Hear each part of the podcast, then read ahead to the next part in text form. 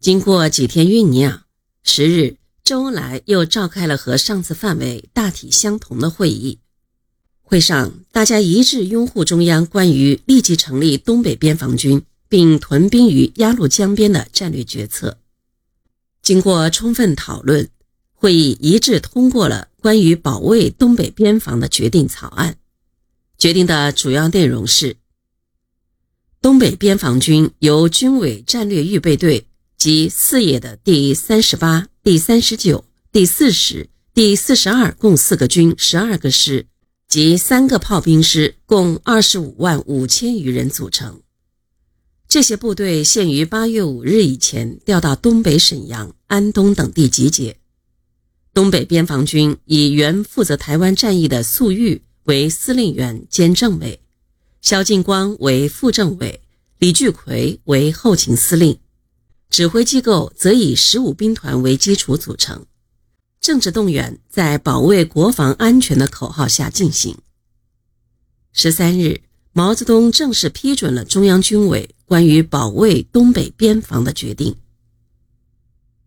在建立东北边防军的国防会议上，林彪提出了一个重要的建议，即在关于东北边防军所属部队的指挥人选上，他同意以第十三兵团为基础成立东北边防军。但林彪认为，十三兵团司令员黄永胜难以胜任负责东北边防军的工作，提议以第十五兵团司令员邓华与黄永胜对调，因为邓华在各方面素质均强于黄永胜。罗荣桓和刘亚楼也都同意林彪的这个意见。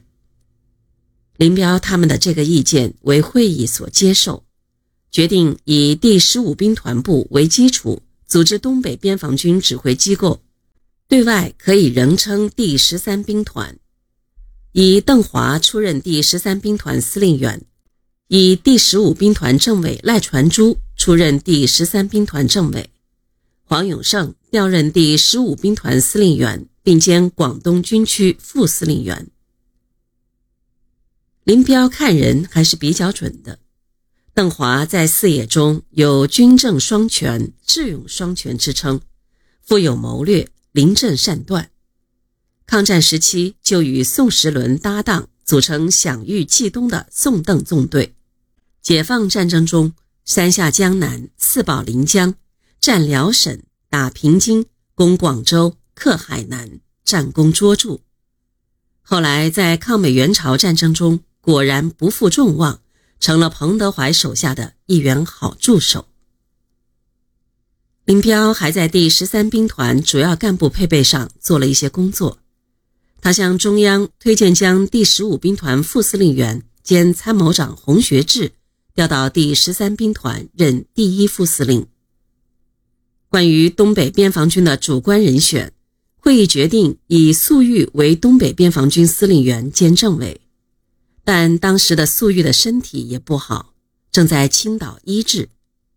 毛泽东觉得战事还没有发展到主将必须马上出马的地步，决定暂时可以缓一缓。七月三十日，毛泽东给粟裕去信，要他安心休养。信中写道：“目前新任务不甚迫切，你可以安心休养，直至病愈。”休养地点如青岛合适，则在青岛；如青岛不甚合适，可来北京。信中提到的新任务，指的就是出任东北边防军司令员，以应付朝鲜战争一事。九月十五日，美军在朝鲜仁川登陆，朝鲜战局急转直下，毛泽东面临着两种严峻的选择。是重兵驻守中朝边界，不越雷池一步，还是主动出兵朝鲜抗美援朝？两种选择需要尽快决策。同样，这个选择也摆在林彪等一批开国重臣的面前。